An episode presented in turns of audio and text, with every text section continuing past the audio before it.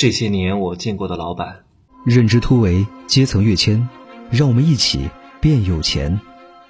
Hello，大家好，我是珍惜学长哈。现在是早上的十点零六分啊，本来要去健身的，但健身房还没有开。这两天我在芜湖老家啊，走亲访友啊，当然也只是见了我的父母啊，其他的亲戚其实我是没有见的。然后见了一些我比较重要的合作伙伴，还有一些朋友，当然都做做生意的哈。我这一节呢，我就讲一讲我认识的那些老板。就昨天呢，我见到两个人，第一个呢。做了十三年的餐饮啊，在芜湖开了很大的酒楼，投了将近三百多万开了一家酒楼，啊，这个老板他也是老板，但是他的思维层面呢就一直停留在好好的卖货上，因为他们家的那个芋头特别好吃，是我吃过最好吃的，软糯适中，用的是广西的荔浦的芋头，然后加上肉汁儿炖的，哇，那个真的是肥而不腻，看不到肉，但是却满满的肉味吸到了。这个芋头里边，哇，一咬绵化柔软，然后整个的滋味在我口中，就跟马卡龙咬进去的感觉。各位，你们吃过马卡龙吗？马卡龙咬进去会有那种空气的爆裂感，哎，它还不像珍珠，不像我们喝的珍珠奶茶里面的那种那种爆浆珍珠那种感觉，它不是，它就是哇，绵软细滑，特别好吃。我说你为什么不把这个品牌打出去？他们家选的食材也很好，全部都是。啊，黄牛肉啊都不在菜场买的，都是有机的，都很贵。其实像他们那个档次哈，人均一百块，我觉得不便宜了。在芜湖这个三线城市，我们四个人吃了四百多块钱，真的对我来说我都觉得有点贵。我并不是说这四百块钱我花不起，是因为在那个档次的饭店四个人吃着实有点贵。啊，我就觉得这个定位就很很奇怪，上不上下不下。你说如果花四百块在五星级酒店吃？或者很好的环境吃，我花四百块是值，因为我买了其他的服务和其他的环境。但如果只吃味道让我花四百块，我真的觉得有点贵啊。然后我说，你这个好的理念、好的品牌，你为什么不讲出来呢？不可能每个人都是老板，都认识老板，都老板亲自来讲。你让服务员来讲，服务员是讲不出这种感觉的。然后你这个东西，你看我非常喜欢吃这个芋头，那这个芋头可不可以把它做成？这种打包的食品，就是有一些客人来了之后，他其实不会来第二次的。比如说有些游客，那我很想吃这个芋头，你就把它做成一个品牌，在线上，让你每一次只来过一次的客人，在以后哪怕他回到老家，都可以买到你的这个芋头。这样的话，你你就不只是赚这一次钱，你的这个饭店就变成了一个展示的窗口，对吧？那以后我哪怕回到广西，回到回到广东，回到福建，我都可以买你们家的芋头，对吧？而且长期购买，而这个芋头好之后还会分享给我的朋友，也就是说。因为在线下店面见过一次，有过感受，而且感觉很好。回到家里，这个客户也不会流失。毕竟你不是做火车站的生意啊，你是需要有老顾客不断的回头，新顾客变成老顾客，老顾客介绍新顾客。你不可能每一个人都非得到你店里来才能享受到你的美食，所以你要把天上地上的打法全部都给他加到一块儿去。不懂，不懂啊！这就是一般的老板。一般的老板很可能他也就是啊，只是做买卖。但是我晚上又见了一个老板，呃，马老师啊，我的好朋友，五十岁左右吧，特别 不好意思啊，怎么有点卡喉咙？真实，真实，real 啊，real 啊，一定要够真实，就这样不改好吗？来，真性格啊，马老师。他呢，将近五十岁，身材保养的特别好，男的大帅哥一个，真的，我非常佩服他。他在上海做生意，你看，人家是去过大城市的，再回到三线城市来做这个私房菜定制。这个私房菜定制走的是新徽派的风格啊，它整个的体系、品牌的建设、上到供应链，全部都做得非常好。因为他还是做在上海做食品生意嘛，他对各个国家的食材是了若指掌，包括上次他还送过一袋那个牛排。啊，澳洲牛排很贵，一百多块钱一块，所以他对食材很讲究，所以上到供应链，中到产品端，然后再往下，那就是市场端，整个的体系的打透很好。就是它首先装修是有风格的，第二它全部都量身定制，它没有菜单的，它是按照人均多少钱一位来量身定制这个菜单，同时呢。它有研发系统、研发体系、供应链的体系，能够拿到最低的价格，所以供应链和产品的保证是没有任何问题的。那同时呢，他想把这个研发出一套体系，然后以芜湖作为试验点，最终扩展到上海、北京，做这种新徽派风格的私人定制的晚宴或者是商务接待。那他最终的目的是为了上市。你看，同样都是做餐饮生意的老板，但是他们的思维真的是完全不一样的。一个就是。他他那天也说了，昨昨昨天晚上哈，他说有的老板就是在卖食物，卖东西、做买卖，别的他不想想啊，想那么多多费劲儿啊！你看，那如果你换一种思维，高维打低维，高维打低维，你就完全不是这个这样的一种想法，你就是要做整个生态链的闭环啊，卖产品、卖饮食，只是我其中的一个子环节而已。就像很多人觉得我是卖课的，我说各位，我不是培训老师，我不是那种。信手拈来，听听这个课，听听那个课，然后搞过来讲成自己的一套课的人，我不是。我讲的所有的东西都是我的经验和见识。我们是实打实把团队干起来的人，能够干到一年几千万业绩的人。我讲的这些东西，我干了七年都没有做培训。对吧？我现在做培训的目的是什么呢？是我现在帮企业做操盘，做整个品牌的运营，做整个系统化的搭建。那培训是我当中一个非常重要的环节。我绝对不是各位平时看到上市面那些老师，没有成绩，没有能力，就是讲师。讲师和导师不一样，讲师可能他没干过，但他讲的不错，口才很好。导师是真干过啊！你看所有的选秀节目的导师，都是在业界能够拿得出手的东西的。而不是什么都不会上来说，哎，你这个唱的挺好的，你这个唱的挺好的，怎么可能嘛？所以各位一定要把导师和讲师的这个概念给他弄清楚。一个真的叫导师型教练，一个只是讲师。你们企业也是有讲师的，那可能他都没干过生意，没干过销售，上来给你们讲培训、讲销售、讲管理，他讲什么呀？他都没当过，他凭什么讲？他讲的这个东西可能他口才不错，但是一定是给我一听，一定能听出来，这个人一定没干过。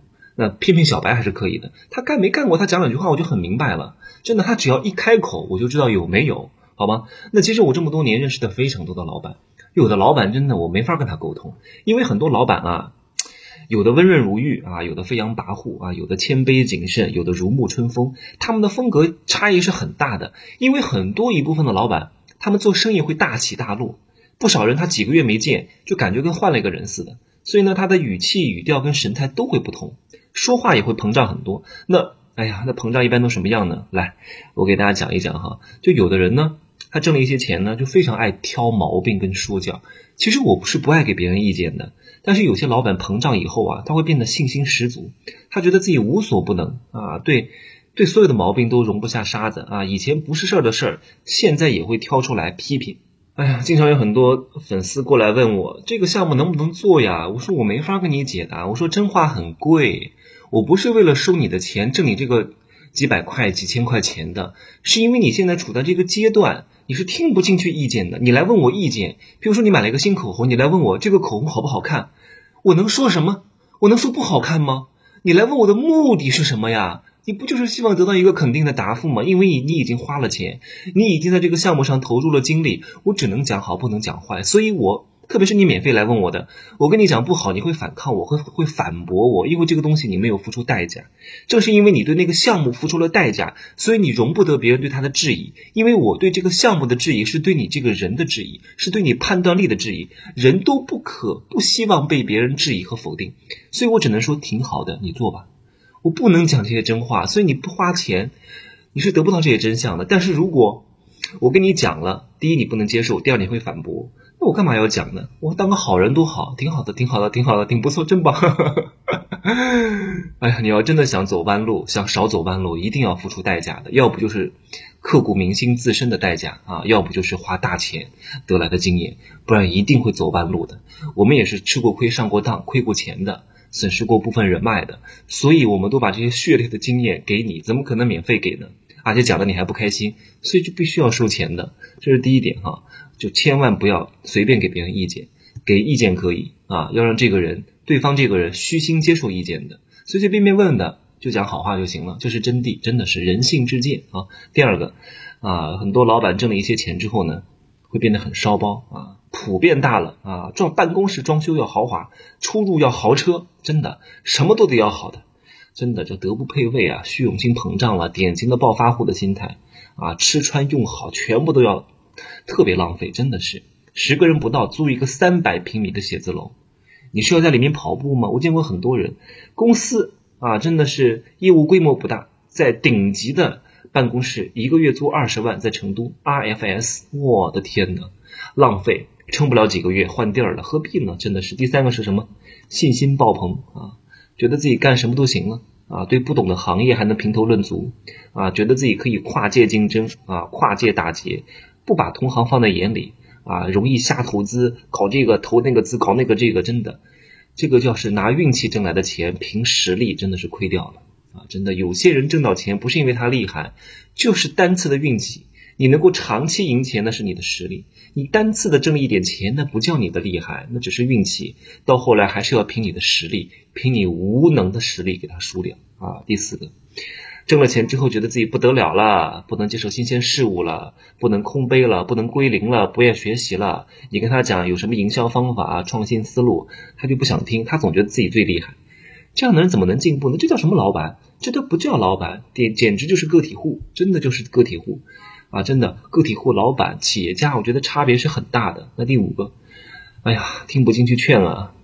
真的，我有一个朋友呢。他挣了一点钱，就想扩大投资啊，开分公司，然后要卖掉深圳的一套大房子，大干快上啊！我劝他不要这样搞，没必要。还有很多传统老板经常问：真奇，你的办公室在哪里？我说我没有办公室。我说我为什么要有办公室？因为他们还停留在那种层面。我要跟你合作，我要看你的实力，我要看你的办公室在哪儿。我说没有，我说我就是最大的办公室，我到哪儿办公室就在哪儿，我到哪儿人就到哪儿。你觉得这个办公室值不值钱？非得看我办公室在哪儿，我何必花那个无聊的成本呢？你看什么车？我说我不爱开车，因为对我来说，我买不起车吗？第一，对我开车来说，我觉得这不是一个好的投资，因为车第二天就贬值，而且我还要花时间去开车。我这个人开车，万一磕了碰了，还搞得我很烦心。我还要买个车库，这对我来说全部都是投资，还不挣钱。我一个月就拿两千块钱来打专车啊，滴滴专车或者是快车，我觉得都绰绰有余。我的时间多宝贵，我在路上能干多少事情？我还要去开车，我又不是生活在小城市啊，非得开车上下班，又没有公交车，也没有地铁的，那我买个车还情有可原。我在大城市开车真的不方便，而且我不喜欢开车。很还有很多人会觉得啊，你有钱就要买车，不买车你就是没实力，永远都停留在上个世纪的思维。我记得我认了一个老板，这个老板以前他出去谈生意，他怎么谈？他租了一辆皇冠车，那个时候皇冠丰田皇冠非常值钱，二十多万，很有钱啊。在九零年代的时候吧，他比他是我一个大哥哈，你五十岁了哈，比我大很多很多很多。然后他见面呢，开了一辆皇冠，然后呢，故意说自己住在五星级酒店，约别人见都住在哪儿呢？都在希尔顿大堂。其实他没有住在那个酒店，他就特地开到那儿，说自己在那儿，然后借用这种大厂来谈生意。但现在你看什么车，我觉得真的没有什么必要了。凡是。凡是有点脑子的都不会选择去开车，因为开车真的很费时间。除非你有孩子哈，就要装很多东西。像我一个人没必要的，对不对？那第六个没有敬畏心，对规则是越来越不当回事。很多人挣了钱之后叫目无法纪，不懂规则啊，游走在法律的边缘啊，真的是轻的结果是什么？就是把挣到的全吐出来了，重的就是铁窗下落泪。所以一定要有敬畏心。法律的准则一定要遵守，有些钱不能挣。各位，你不要看谁谁谁挣了钱，你知道他的后果有多大吗？他不安心呐。挣钱的目的我讲了很多遍，是为了安定，心安定，心不安定，钱再多有意义吗？没有意义。所以有些钱你不要羡慕，不是你该赚的啊！你吃不了兜着走，这些钱给你，你敢用吗？你就算用了一年、两年之后出事了怎么办呢？所以不要羡慕那些人一个月挣了三十多万，要坚守住自己的底线，要有原则，哪些人不该交，哪些场合不该去，哪些钱不能赚，你要叫为危而怀德，这种东西很重要。有些钱要赚净财，你挣得安心、喜乐、开心、幸福，哪怕钱不多，哪怕你挣三千，我觉得你开心幸福就可以了。我们最终的目的，我并不是说所有人都一定要像像我挣的这么多，一定要特别努力，一定要。拿很多钱不见得，我觉得一切的目的你开心快乐就好了。你挣钱的目的不也是开心快乐吗？如果你本来就开心快乐，非常满足，我觉得可以了。不要去改变每一个人，你会很讨令人讨厌的。为什么很多人讨厌做直销的人？就是因为非得让别人去改变。我说人不需要被改变，对吧？你本来幸福就挺好的，人不会被说服，只会被天启，对不对？啊，你觉得你那样好，你非用你的价值观去衡量别人。我只需要改变谁？改变本来就很想改变的人，比如说你们听我的节目，经常听我的节目，一定是不想做个普通人的。想做普通人的不会听我节目，他会觉得我这个人讲的都是废话，因为根本就牛驴头不对马嘴啊，牛头不对马嘴。所以听我节目的都是想改变的，想翻身的，想渴望突破自己窠臼的人。对不对？所以我跟你们沟通是畅快的，是共频的，是喜乐的，我愿意跟你们接触，对不对？你们听我的也很爽，对不对？这就是因为我们我们我们感觉对了，感觉在一块儿了，对不对？哎呀，所以这么多年我真的见了很多老板，眼看他起高楼，眼看他宴宾客，眼看他楼塌了，特别是最大的一点就是自大。啊，膨胀自大是很大一部分原因。当初凭运气挣来的钱，凭实力全部都亏掉了啊！所以你挣了钱之后要保持一个什么心态？哈，我做事高调，但是我为人很谦逊，听别人的意见，保持空杯的心态。我不懂，一定会去问别人，一定去接受新鲜比我厉害的人。啊，我可能在这个行业很厉害，但别的行业我不懂，我一定会虚心学习。我绝对不是骄傲自大的人，绝对不会觉得我厉害，我一天能挣一万，我就觉得怎么样怎么样了，不会的。因为比有比我更厉害的人，因为我很清楚我自己在哪个境界。我再跟大家讲一下知道的境界啊，叫不知道不知道等于无知啊，然后知道自己知道，嗯，还不错，知道自己知道。第二个阶段。就觉得自己什么都知道，那第三个叫知道自己不知道，第四个叫不知道自己知道。你看你在哪个境界，对号入座啊！如果你周边的人大多数都是不知道自己不知道，那真的是无知的状态。他觉得做做做这个事儿挺好的，结果呢全都是错事，好吗？欢迎各位加我的这个微信哈。真奇学长的拼音首字母加上一二三零，备注喜马拉雅哈。真奇学长的拼音首字母加上一二三零，好吗？我们明天再见，我得出去了，洗个澡，会客。我就住在电视台旁边，我好多朋友都在旁边上班，我得见见我的一些老朋友，好吗？拜拜。